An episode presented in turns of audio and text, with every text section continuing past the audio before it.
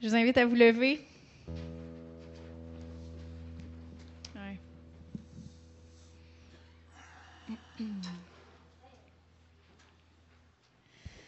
Moi, je suis vraiment contente de toutes vous voir. Ça va faire du bien louer ensemble dans un même esprit, dans une euh, unité. Il n'y a pas beaucoup de monde encore euh, aujourd'hui, mais euh, il y a quelque chose qui se passe dans l'esprit. Je ne sais pas si vous le sentez. Moi, je le sens. Et je vous invite à embarquer, à embarquer dans le mouvement de l'esprit qui se passe présentement. Il y a, je pense qu'il y a un réveil qui se passe présentement. Il y a un réveil qui se passe. Puis, le, ne faut pas se laisser distraire du royaume de Dieu. Il faut pas se laisser distraire de la mission que le Seigneur nous a donnée, qui est de rechercher son royaume en premier, les âmes, ce que le Seigneur est en train de faire présentement. Et il y a une moisson d'âmes qui va balayer le pays, je le crois. Et euh, je vous invite à ranimer la flamme, comme Paul a dit à Timothée, ranimer la flamme. Il y a la pandémie a fait que ça, l'a fatigué plusieurs personnes, euh, spirituellement aussi. Et je vous invite à ranimer la flamme. Et le Saint-Esprit est en train de souffler. Il est en train de souffler.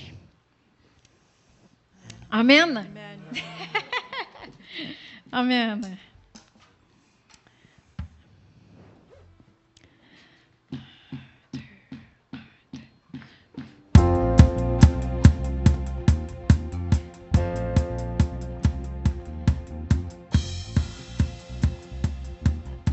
Cet esprit est ici et sa puissance aussi. Tout peut arriver et se manifester. Quelque chose de bon, de très bon se manifeste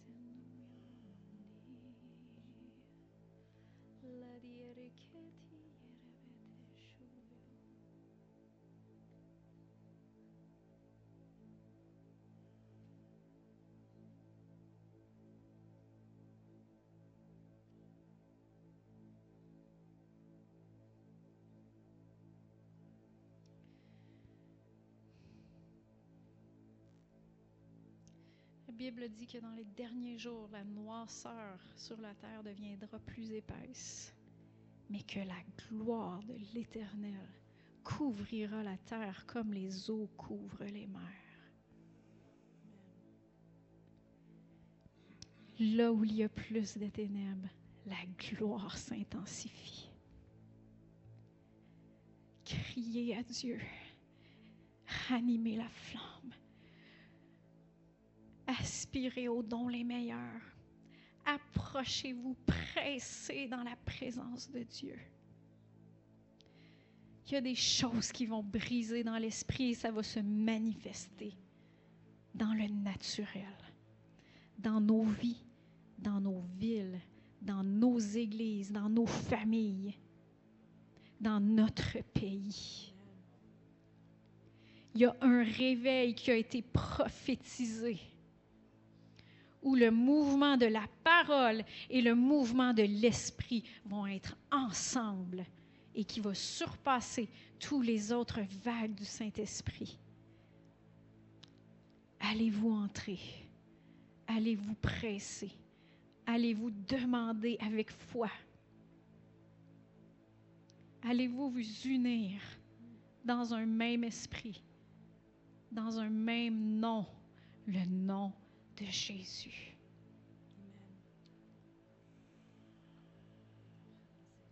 Oui, Seigneur, on va le faire. Oui, Seigneur. Oui, Seigneur.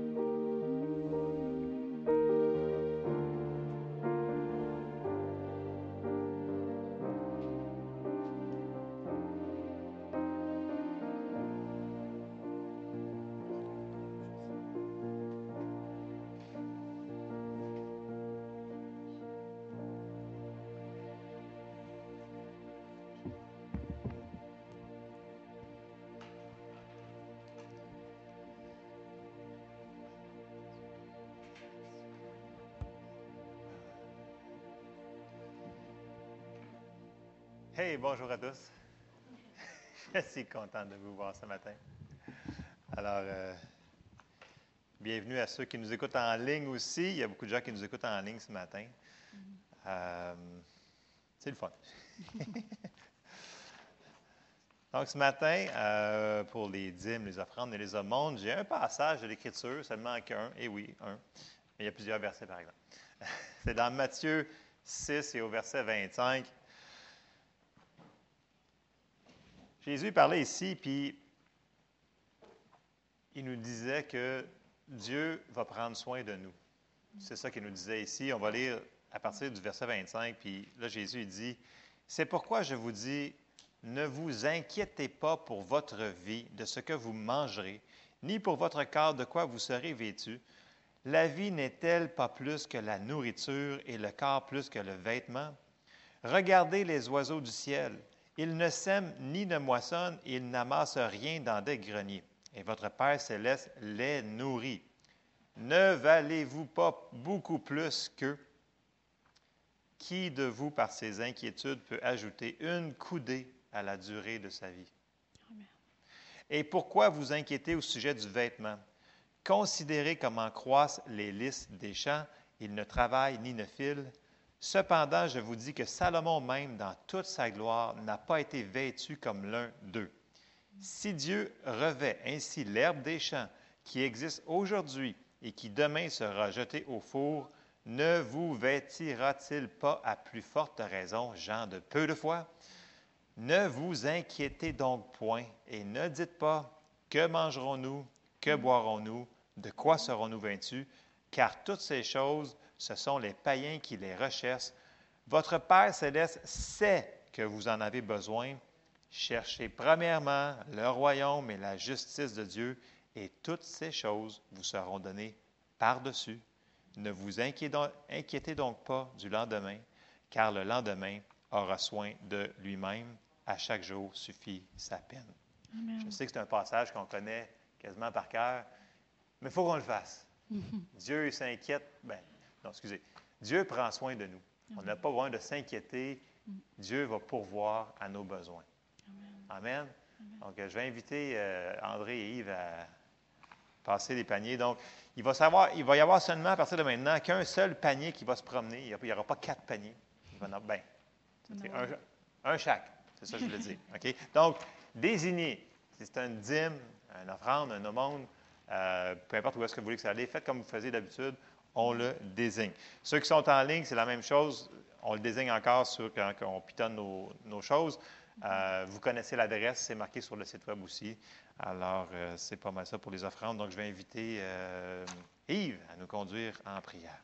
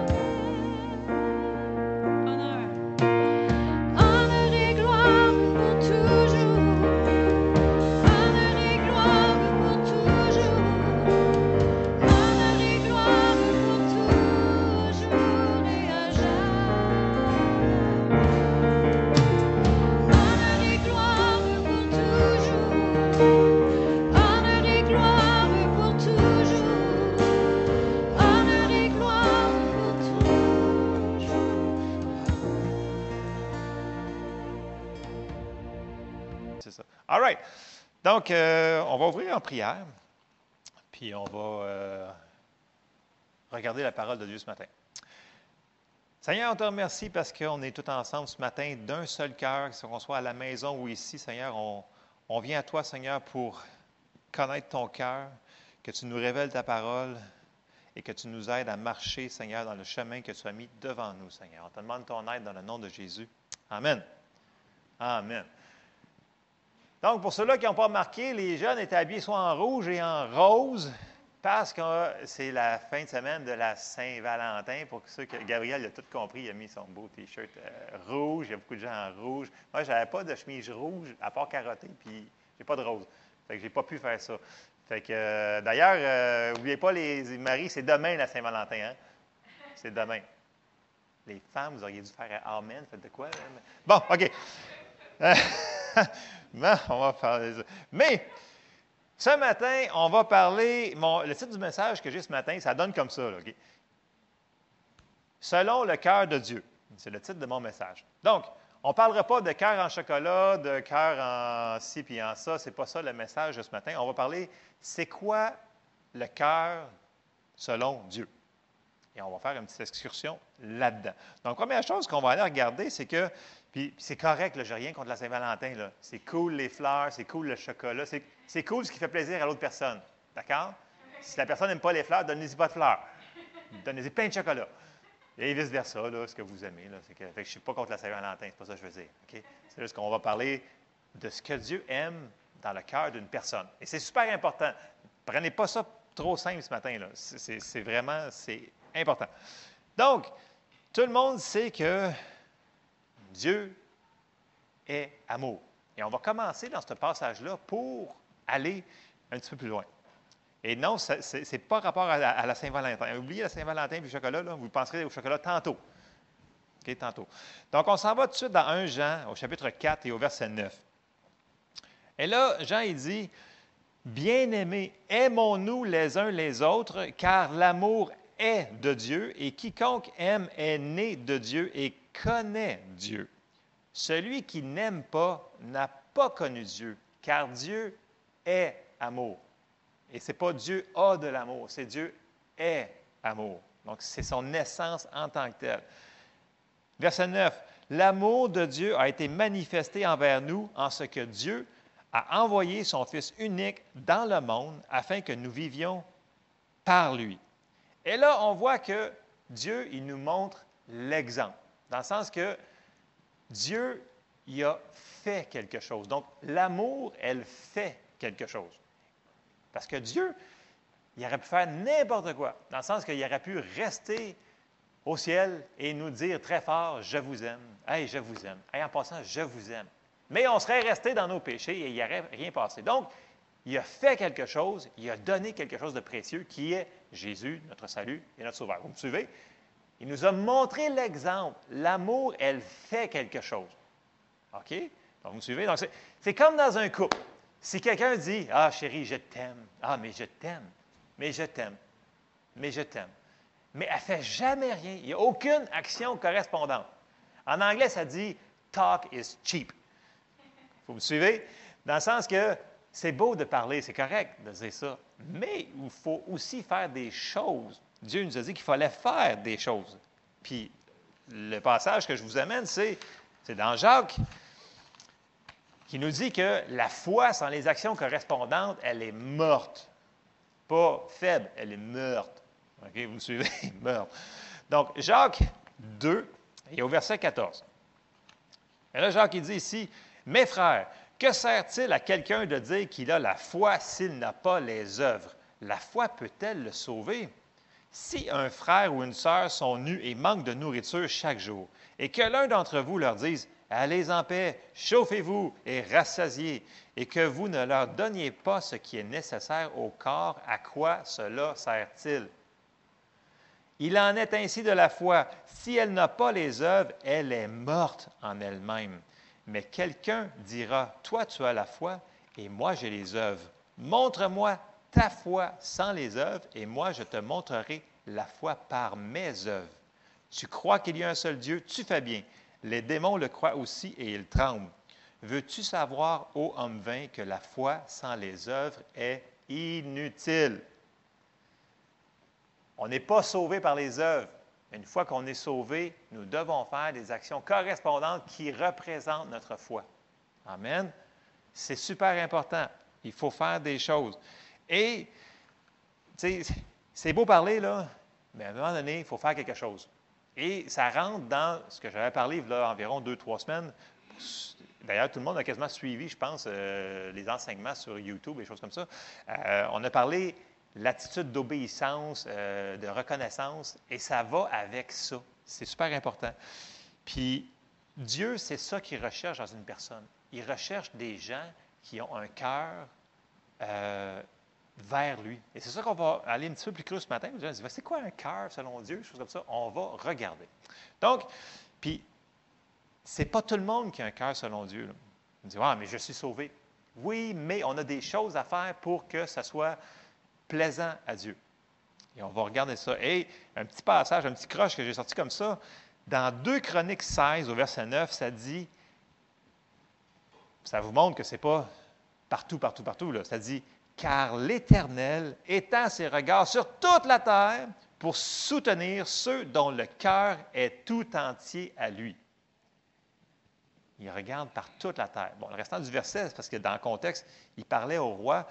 Il dit Tu as agi en insensé dans cette affaire, car dès à présent, tu auras des guerres. Parce que le roi, il avait eu des, des victoires phénoménales, mais là, il avait décidé cette fois-là de se confier dans d'autres rois pour gagner la guerre au lieu de se confier en Dieu. Puis là, il a dit insensé. Il dit il fallait que tu te confies en moi, point final. Fait que voyez-vous, encore là, c'est une question de confiance, une question de relation. OK? On va aller un petit peu plus loin. Avoir un cœur selon Dieu, on va regarder ce que ce n'est pas, premièrement. Un cœur qui n'est pas selon Dieu. On, s'en va dans 1 Samuel et au chapitre 13 et au verset 8. Et là, ici, on va aller voir Saül. Saül, il avait été choisi. Bon, le peuple d'Israël voulait un roi parce qu'il voulait être pareil comme tout le monde. Il voulait absolument être pareil, il voulait un roi. Dieu leur a choisi un roi. Puis au début, il était humble, il s'est même caché derrière les bagages. Il ne faut pas qu'il se fasse trouver que c'était lui. Puis que... Mais ils l'ont mis là, puis ça a bien parti. Mais Saül, il y avait un problème. On va le voir un petit peu plus loin. On arrive à 1 Samuel 13 et au verset 8. Samuel lui avait donné des ordres excessivement précises. OK? Et là, on arrive au verset 8.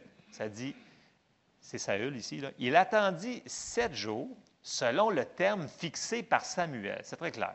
Mais Samuel n'arrivait pas à Gilgal et le peuple se dispersait loin de Saül. La première affaire qu'on voit ici, c'est que là, Saül, il dit Ah non, c'est trop long, il n'y arrive pas, qu'est-ce que je vais faire Fait que moi, je vais faire arriver les choses à cause que les hommes autour d'eux, ils créaient de la pression, donc il y avait la peur des hommes, de plaire aux hommes. Ils voulaient plaire aux hommes plus que plaire à Dieu. Et ça, c'est un gros problème. Vous savez, on n'a pas à se justifier devant certaines personnes. Si Dieu nous a dit de faire quelque chose, c'est devant Dieu qu'il faut qu'on se justifie. OK? Pas devant les hommes. Parce qu'il va y avoir plein de gens qui vont avoir des opinions sur ce que nous devons faire dans notre vie. Mais si Dieu nous a dit de faire quelque chose dans sa parole, c'est la parole en premier et pas ce que les hommes pensent. Ça, c'était son premier problème. OK? C'est important ce que les hommes pensaient de lui parce que c'était le roi. C'est pas important. Verset 9. Alors Saül dit Amenez-moi l'Holocauste et les sacrifices d'action de grâce. Et il offrit l'Holocauste. Il n'avait pas le droit de faire ça. Ce n'était pas un prêtre, ce n'était pas un sacrificateur, c'était no go, tu ne touches pas à ça. On ne fait pas ça. Donc, il a fait quelque chose que c'était interdit. Et c'était clair dans la loi, c'était tu, ne fais pas ça. Verset 10. Comme il achevait d'offrir l'Holocauste, quel adon, voici, Samuel arriva. Et Saül sortit au-devant de lui pour le saluer. Samuel dit, Qu'as-tu fait? Saül répondit, Lorsque j'ai vu le peuple Lorsque j'ai vu que le peuple se dispersait loin de moi et que tu n'arrivais pas au terme fixé et que les Philistins étaient assemblés à Micmash, je me suis dit, bon, j'arrête tout de suite ici. Voyez-vous, tout de suite, là, au lieu de répondre, la première affaire qu'il aurait dû faire, c'est tomber à genoux et demander pardon à Dieu. Mais non. Quelqu'un qui est orgueilleux, quelqu'un qui veut faire ses plans, plaire aux hommes, il va toujours avoir une excuse. Toujours, toujours, toujours. Puis ça a sorti tout de suite, là. Première affaire, une excuse. Fait que, l'orgueil, puis l'autre chose, quand on, commence le verset 12, ça dit Je me suis dit. Mais Seigneur t'avais dit de faire telle affaire. Ouais, mais moi, je me dis que. Donc, on voit que l'orgueil précède la chute, on le sait. Il a commencé à faire ses pensées au lieu de. C'était simple ce qu'il avait dit faire Samuel. Attends, je m'en viens. Puis comme de fait, il est arrivé. Il est arrivé. Verset 12. On continue. Les Philistins vont descendre contre moi à Gilgal et je n'ai pas imploré l'Éternel. C'est alors que je me suis fait violence et que j'ai offert l'Holocauste. Samuel dit à Saül, tu as agi en insensé. Tu n'as pas observé le commandement que l'Éternel, ton Dieu, t'avait donné. L'Éternel aurait affermi pour toujours ton règne sur Israël, et maintenant ton règne ne durera point. L'Éternel s'est choisi un homme selon son cœur, et l'Éternel l'a destiné à être le chef de son peuple, parce que tu n'as pas observé ce que l'Éternel t'avait commandé. Donc, parce qu'il n'avait pas obéi des choses simples. Parce que là, ce n'est pas la première fois qu'il faisait, le Saül. OK? Ça, il avait désobéi, il avait désobéi, il avait désobéi. Là, à un moment Dieu, c'est comme tanné, il dit Tu veux désobéir? Mais c'est fini. Donc, ce n'était pas un homme selon le cœur de Dieu. Il l'était au début. C'est juste que sa, désobéissance, désobéissance l'a amené hors du plan de Dieu. Et ça l'a très mal fini pour Saül. Et là, un peu plus loin, on voit que Dieu parle à Samuel, puis dans 1 Samuel 15, 22, 23, là, on commence à voir ce que Dieu y cherche en réalité. 1 Samuel 15, ça nous dit, au verset 22, Samuel dit, L'Éternel trouve-t-il du plaisir dans les holocaustes et les sacrifices comme dans l'obéissance à la voix de l'Éternel ou la parole de l'Éternel? Voici l'obéissance vaut mieux que les sacrifices et l'observation de sa parole vaut mieux que la graisse des béliers. Car la désobéissance est aussi coupable que la divination ou la sorcellerie. Puis en passant, ça, dans dans la loi qui avait été écrite pour Israël, quelqu'un qui faisait ça était lapidé. Mais c'est ce que Saül avait fait, en tout cas, peu importe. Verset 33, donc, aussi coupable que la divination et la résistance ne l'est pas moins que l'idolâtrie et les téraphins, puisque tu as rejeté la parole de l'Éternel, il te rejette aussi comme roi. Tu sais, c'était comme, c'est fini, c'est capote, parce que tu as tout fait ces choses-là, parce que tu n'as pas écoutez ma voix. Donc ça, c'est l'exemple de quelqu'un qui n'est pas selon le cœur de Dieu. Et là, on va voir que Dieu va envoyer Samuel pour aller chercher la personne que Dieu y avait dit d'aller chercher. On va rentrer un petit peu là-dedans. Juste une parenthèse. Samuel, c'était un prophète qui était très respecté en Israël. Parce que ça nous dit que, dans la Bible, ça nous dit que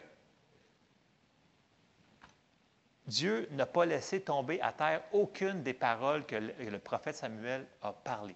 Tout ce que Samuel a dit, a prophétisé, est arrivé. C'était, dans ce temps-là, il n'y avait pas beaucoup de prophètes, c'était vraiment le prophète, l'homme en charge. Quand il arrivait quelque part, tout le monde était ah, Samuel est arrivé, il est là. Donc, c'était le prophète de l'heure, c'était vraiment un homme intègre du début à la fin de sa vie. Et là, malgré que c'est un prophète de si grande qualité, on voit que Dieu fonctionne souvent par étapes de révélation. Et là, il dit, va-t'en à tel endroit, dans telle maison.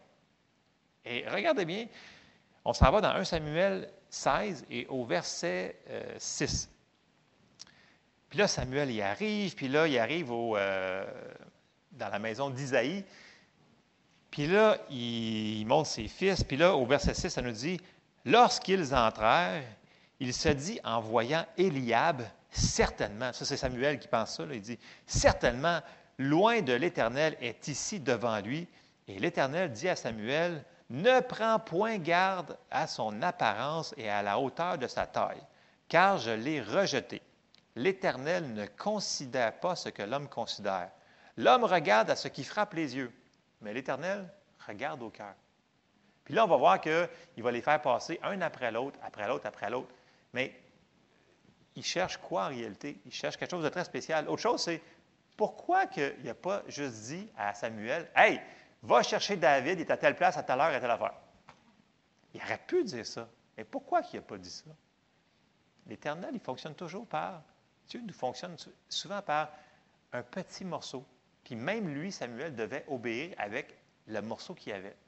Et d'étape en étape, le Seigneur, il révélait d'autres choses. Donc, la foi fonctionne toujours par l'obéissance. Puis plus qu'on obéit au petit morceau qu'on a, on va savoir l'autre morceau. des, fois, les gens nous demandent Coudon, on pourrait-tu savoir tout le gros morceau Bien, oui, éventuellement, mais commence par faire le morceau que tu sais. Puis après ça, on va savoir l'autre morceau.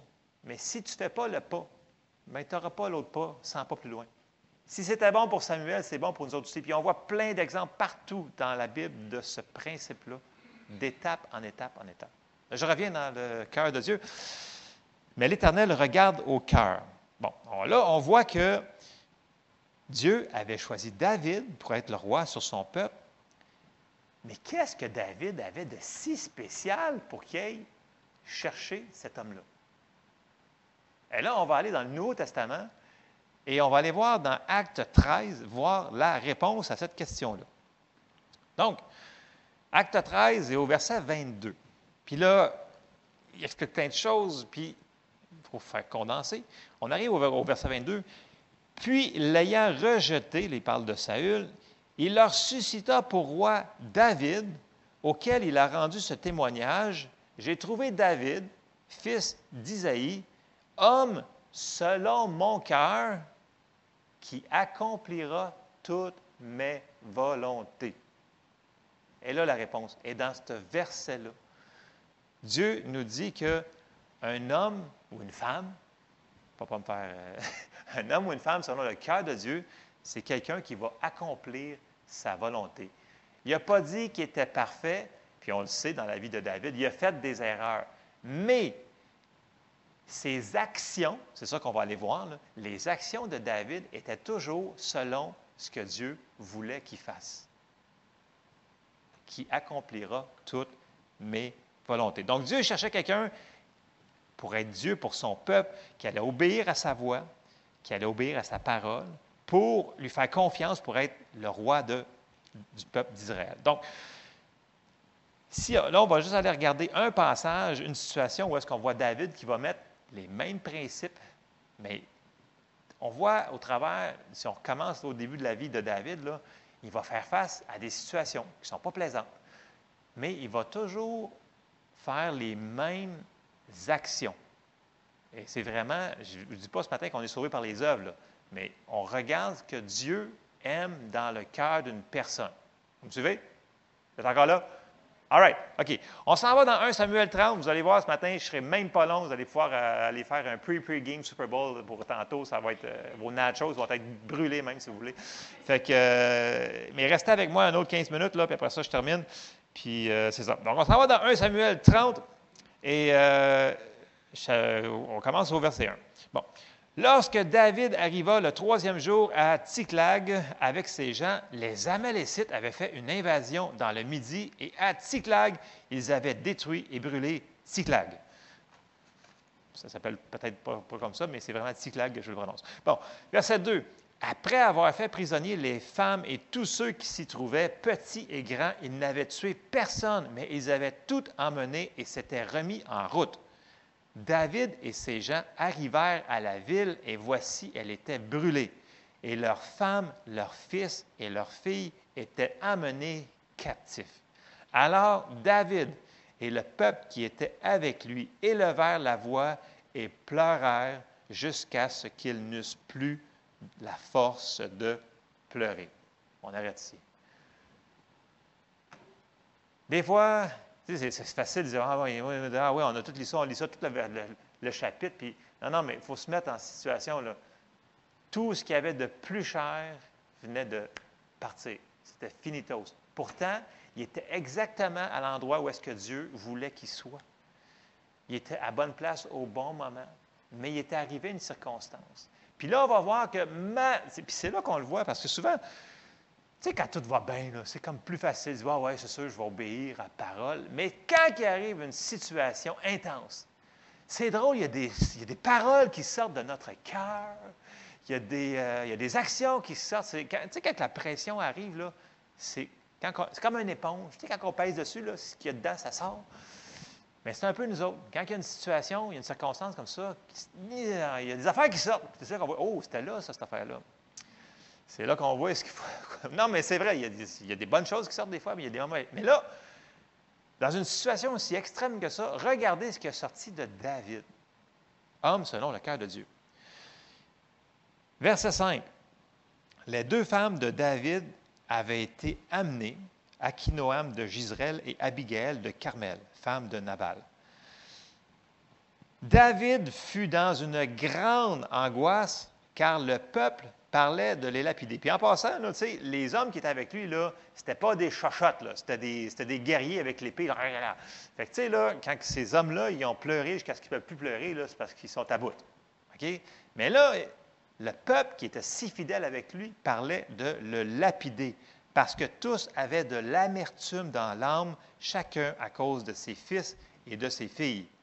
Mais David reprit courage en s'appuyant sur l'Éternel, son Dieu. Donc, première chose que David a faite dans la situation, il reprit courage en s'appuyant sur l'Éternel, son Dieu. C'est la première affaire qu'il a faite dans la situation. Et c'est ça qu'il faisait dans chaque situation. Il s'encouragea lui-même en se confiant en l'Éternel, son Dieu. Tu sais, quand on, ça fait, je ne sais pas comment, dimanche que je le sors, le Proverbe 3, versets 5 et 6, nous dit quoi? Confie-toi en l'Éternel de tout ton cœur et ne t'appuie pas sur ta sagesse.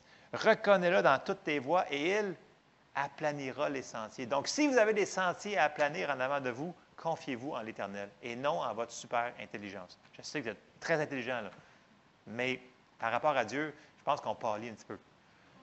Que c'est bon de prendre exactement ce que David a fait, s'encourager, s'appuyer sur Dieu. On continue au verset 7 dans 1 Samuel 30.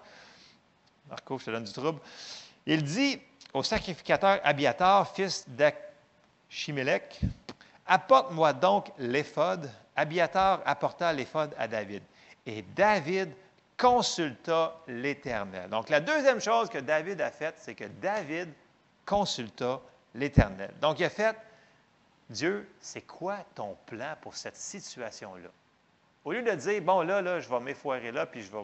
C'est la fin, c'est la mort. Je s'arrête ici, puis je pleure jusqu'à ce que je mort. Ou je m'en vais n'importe où. Non, il a dit, attends un petit peu. Dieu, qu'est-ce que tu en penses? Qu'est-ce que tu veux que je fasse? Et ça, c'est un homme selon le cœur de Dieu. Fait la première chose qu'il a faite, c'est qu'il s'est appuyé sur l'Éternel. Deuxième chose, il a demandé. Il dit, Seigneur, qu'est-ce que tu veux que je fasse dans cette situation-là? Et on devrait faire la même chose. Bonne ou mauvaise situation, Seigneur, c'est quoi tes plans? C'est facile de partir, puis on, a une bonne idée, puis on, y va, mais avant de partir, là, puis avez fini de mettre votre manteau, puis vous voulez aller faire de quoi, là, demandez donc à Dieu si c'est donc, qu'est-ce qu'il veut que vous fassiez. Ça va nous éviter des, choses, puis, parce que Dieu va toujours nous amener vers la bonne direction. Donc, c'est important. C'est ce qu'il a fait. Donc, et là, on le voit, il dit, David, euh, David consulta l'Éternel en disant, poursuivrai-je cette troupe? L'atteindrai-je? L'Éternel lui répondit, poursuis, car tu atteindras et tu délivreras. Donc, c'est clair. Il a posé la question, puis Dieu lui a répondu. Donc, il sait qu'est-ce qu'il faut qu'il fasse. Et là, il ne s'est pas mis à argumenter non plus. Parce qu'il dit, non, tu ne comprends pas, on est fatigué, on a tellement pleuré tantôt, là, on n'est plus capable. Mais si Dieu dit, va, poursuis, tu vas atteindre, il faut faire ce que Dieu demande de faire aussi. C'est beau demander, mais une fois qu'il nous a parlé, il faut le faire. Verset 9. Et David se mit en marche. Donc, tout de suite, on voit, il se met en marche. Donc, troisième chose qu'il a fait, c'est que oui, il a reçu la parole, mais il a aussi obéi. Il n'a pas discuté, il n'a pas parlé aux 600 hommes, il dit Hey, on va faire un comité. Dieu me dit telle affaire, mais qu'est-ce que vous en pensez, vous autres? Non, ce n'est pas ça. Une fois que tu as reçu la direction, c'est le temps d'agir. Dieu avait dit Va, il a été. Donc, on continue. David se mit en marche, lui et les 600 hommes qui étaient avec lui. Ils arrivèrent au torrent de Bessar où s'arrêtèrent ceux qui restaient en arrière. Il y en a qui étaient trop fatigués pour continuer, donc ils ont laissé là avec les bagages. Verset 10. David continua la poursuite avec 400 hommes. 200 hommes s'arrêtèrent trop fatigués pour passer le torrent de Bessar. Et là, ça, ça été une autre circonstance pour dire écoute, Et là, euh, on n'était déjà pas gros de même. Là. Je viens d'en perdre 200 de plus. On est déjà fatigué. Puis là, il m'en reste juste 400. Il aurait pu arrêter d'obéir. Mais il avait une parole. Un peu comme on avait vu plusieurs semaines, Abraham, il avait écouté ce que Dieu lui avait dit. Même si dans le naturel, ça ne fait pas grand sens. Quand on a la parole de Dieu, on sait ce qu'il nous a dit, il faut le mettre en pratique. On continue. Verset 11. Ils trouvèrent dans les champs un homme égyptien qu'ils conduisirent auprès de David. Ils lui firent manger du pain et boire de l'eau. Et ils lui donnèrent un morceau d'une masse de figues sèches et deux masses de raisins secs. Après qu'il eut mangé, les forces lui revinrent, car il n'avait point pris de nourriture et point bu d'eau depuis trois jours et trois nuits. David lui dit, À qui es-tu et d'où es-tu? Il répondit, Je suis un garçon, un garçon égyptien au service d'un homme amalécite, et voici, et voilà trois jours que mon maître m'a abandonné parce que j'étais malade. Super fin. Hein? Nous avons fait une, invasion dans le midi des Kérétiens sur le territoire de Juda et au midi de Caleb, et nous avons brûlé Tziklag. Ah, ah. Verset 15. David lui dit Veux-tu me faire descendre vers cette troupe Et il répondit Jure-moi par le nom de Dieu que tu ne me tueras pas et que tu ne me livreras pas à mon maître, et je te ferai descendre vers cette troupe. On voit que donner de la miséricorde, même à son ennemi, ça bénit tout le temps. David, il aurait pu choper la tête là. Il avait son information, let's go, on y va. Mais non, il était gentil. C'est le fun d'être gentil avec les gens. Non, mais c'est vrai. Même à caisse, quand vous arrivez, la madame n'est pas contente, il faut lui dire ben, Salut, bonne journée. Il s'en passe. Vous savez, avec ce qui se passe depuis tous ces, ces mois-là, cette affaire-là, les gens sont fatigués partout. Les gens, ils ont la mèche courte. Écoute, euh, en tout cas, moi, des fois, j'en rencontre, je me fais varloper, je suis comme, wow, j'ai goût ouais, ben moi, je veux te dire que je. Là, je suis comme, non, non, non. C'est vrai, c'est vrai. Non, non, non. Puis surtout quand il faut qu'il me dise, ouais, tu fais quoi dans la vie? Je suis comme, euh... ça veut dire, bon, vous allez me dire que c'est.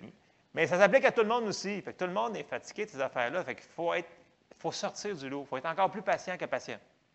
Ça va aider. Non, mais je veux dire, on parle d'évangélisation, là, mais ça parle beaucoup par nos actions. C'est non, mais bizarre, toi, on t'a crié après, puis tu chiales pas, puis non, mais c'est ça. en tout cas. Vous me suivez? Amen. Bon, verset 16. Donc là, ils ont trouvé ce petit bonhomme-là, puis là, il lui servit de, ainsi de guide. Et voici les Amalécites étant répandus sur toute la contrée, mangeant, buvant et dansant à cause du grand butin qu'ils avaient enlevé du pays des Philistins et du pays de Juda. Verset 17. David les bâtit depuis l'aube du jour jusqu'au soir le lendemain. Écoute, euh, quand tu es un gars fatigué, là, ça, fait combien ça? Ça fait quasiment 36 heures de bataille. Ça fait de la bataille, ça. En tout cas, ça a l'air qu'il y avait une grâce sur eux autres pour faire ça, parce que quand Dieu nous donne une parole de faire telle chose, quand il vient de dire la parole, automatiquement, on a la force, la grâce, l'habileté, l'onction pour le faire. Dès qu'il vient de le dire, on a cette capacité de le faire. Posez-vous pas comment, faites juste avancer dans le chemin que vous a demandé de faire. Ça, c'est une clé de l'obéissance. Bon, on continue. Et aucun d'eux n'échappa, excepté 400 jeunes, 400 euh, jeunes hommes qui montèrent sur des chameaux et s'enfuirent. David sauva tout ce que les Amalécites avaient pris et il délivra aussi ces deux femmes. Il ne leur manqua personne, ni petit, ni grand, ni fils, ni fille, ni aucune chose du butin, ni rien de ce que l'on leur avait enlevé. David ramena tout et David prit tout le menu et le gros bétail, et ceux qui conduisaient ce, troupeau et marchaient à sa tête disaient, C'est ici le butin de David. David arriva auprès des 200 hommes qui avaient été trop fatigués pour le suivre et qu'on avait laissés au torrent de Bessar. Ils s'avancèrent à la rencontre de David et du peuple qui était avec lui. David s'approcha d'eux et leur demanda comment ils se trouvaient tous les hommes méchants et vils parmi les gens qui étaient allés avec David prirent la parole et dirent, Puisqu'ils ne sont pas venus avec nous, nous ne leur donnerons rien du butin que nous avons sauvé. Sinon, à chacun sa femme et ses enfants, qu'il les emmène et s'en aille. Mais David dit, N'agissez pas ainsi, mes frères, au sujet de ce que l'Éternel nous a donné, car il nous a gardés et il a livré entre nos mains la troupe qui était venue contre nous. Et là, regardez ici, là, il n'a pas dit j'ai été chercher ça, j'ai fait ci, j'ai fait ça. Non, non, il met tout ça à. Non, non, c'est lui, il dit L'Éternel nous a donné. Il nous a gardés. Il a livré entre nos mains. Il met. Donc, c'est la quatrième chose qu'il a faite. Il a dit, il a reconnu que c'était Dieu qui leur avait donné la victoire. Et ça, c'est un autre clé selon le cœur de Dieu, c'est donner gloire à Dieu. Parce que vous savez, par notre force, si ça marche, tant mieux. Mais quand c'est de Dieu, c'est là qu'on peut dire que oui, ça a fonctionné. Et c'est là qu'il faut remercier le Seigneur. Il faut être reconnaissant là-dedans. OK? Ça, c'était un autre point que David a fait. Puis là, au, verset 24, David, on voit, que, on voit son cœur qui parle, il dit, Et qui vous écouterait dans cette affaire? La part doit être la même pour celui qui est descendu sur le champ de bataille et pour celui qui est resté près des bagages. Ensemble, ils partageront. Il en fut ainsi dès ce jour et dans la suite, et l'on a fait de cela jusqu'à ce jour une loi et une coutume en Israël. J'arrête ici pour le passage. Et ça, David, il l'a fait à chaque bataille quasiment qu'il y avait contre les Philistins. Il y avait toujours des batailles avec les Philistins, les Philistins, les Philistins. Il a fait les mêmes choses. David, première chose, je récapitule, première chose qu'il a faite, David, dans cette situation-là, reprit courage en s'appuyant sur l'Éternel, son Dieu. Deuxième chose, David a demandé le plan de Dieu dans la situation. Qu'est-ce que tu veux que je fasse, Seigneur? Je m'en vas-tu là, là, là, là? Il a demandé la volonté de Dieu. Troisième chose, quand il a reçu la direction, il n'a pas obstiné, il n'a pas discuté, il l'a obéi. La troisième chose a faite. Et quatrième chose qu'il a faite, quand tout s'est passé, il n'a pas pris la gloire de tout ça pour lui-même. Il a rendu gloire à Dieu, il a remercié Dieu, c'était, il, reconnaissait que c'était Dieu qui était avec lui, qui l'avait fait au travers d'eux. Donc, on veut voir c'est quoi un homme et une femme selon le cœur de Dieu. Bien, regardez, c'est ça. C'est une personne qui va prendre le temps de se confier en Dieu, premièrement. Deuxièmement, c'est quelqu'un qui va prendre le temps de demander Hey Seigneur, c'est quoi tes plans pour ma vie? C'est quoi tes plans pour cette situation-là? C'est quoi tes plans pour mes enfants? C'est quoi tes plans pour. C'est quoi tes plans, Seigneur? Qui va prendre le temps d'y demander. Parce que Dieu, il y en a des bons plans. On l'a vu la semaine passée. Dieu, il y a des bons plans pour tout le monde. Mais on prend-tu le temps d'y demander? après ça, on prend tout le temps d'écouter?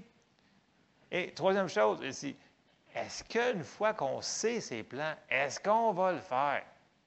Ou on va s'obstiner et dire non, non, c'est bien trop dur, ça Est-ce qu'on va être obéissant à ce qu'il nous a demandé de faire? Je sais que des fois, c'est des petites choses, là, mais comme je vous le répète depuis tout le temps, si on est fidèle dans les petites choses, on va l'être aussi dans les grandes. Mais si on n'est pas fidèle dans les petites choses, on ne le sera pas dans les grandes. Amen? Dernière chose, donnons gloire à Dieu. Quand ça fonctionne bien dans votre vie, vous dites Moi, là, je suis vraiment bon là-dedans. Dites Merci Seigneur de m'avoir donné la grâce, le talent, l'onction pour faire ça.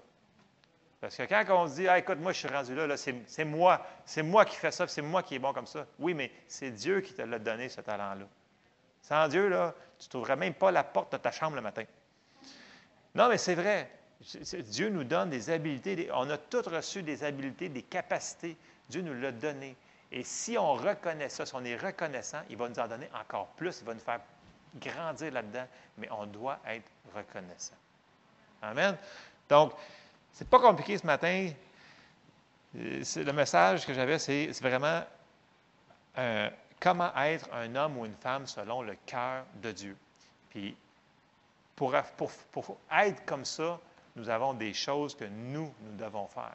Puis, je vous le répète, là, David est cité en exemple dans le Nouveau Testament, nous dit, regarde, c'est ça un homme selon le cœur de Dieu. Puis on le voit si on, prend le temps d'aller examiner un petit peu notre Ancien Testament aussi, mais on est capable de faire la même chose que David a fait. Encore plus parce qu'on a le Saint-Esprit dans nous autres. Lui, il avait le Saint-Esprit sur lui pour faire. Nous autres, il est dans nous autres. Fait que si on décide de prendre le temps d'écouter, de prendre le temps d'y demander, de prendre le temps d'obéir, Dieu va nous amener très loin. Et quand on, est, quand on plaît à Dieu, Dieu, regardez les portes qu'il va ouvrir devant nous autres. Dieu se plaît. Il recherche par toute la terre des gens comme ça. Et quand il les trouve, il va les utiliser. Donc, je vous encourage ce matin. On a tous un appel sur notre vie. Je l'avais dit la semaine dernière et l'autre d'avant. Fonçons vers cet appel-là. On n'a plus le temps de jouer à l'Église.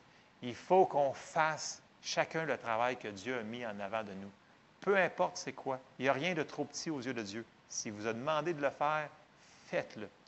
Si vous avez arrêté en cours de chemin, relevez-vous et redemandez-lui c'est quoi son plan. Il n'a pas changé d'idée. C'est le même plan, puis il va vous donner les idées, la sagesse pour l'accomplir. Amen. Amen. je termine avec ça. Comme j'ai dit, j'allais être très, très court. C'est le cas. Donc, euh, on va terminer en prière, mais je vais juste vous exhorter une, petite affaire aussi après. Seigneur, on te remercie, Seigneur, parce que tu cherches des gens selon ton cœur, Seigneur. Que ce soit nous, Seigneur. On te demande de nous montrer, Seigneur, ce qu'on n'a pas vu, Seigneur, puis on te demande d'avoir un cœur qui est selon ton cœur. Aide-nous à être obéissants quand tu nous dis de faire quelque chose, Seigneur. Et aide-nous à avoir des, euh, des, oreilles sensibles pour comprendre, parce que tu nous parles toujours, Seigneur. On te demande de nous diriger dans tes bons plans, dans la parfaite volonté que tu as pour chacun de nous ici ce matin, dans le nom de Jésus.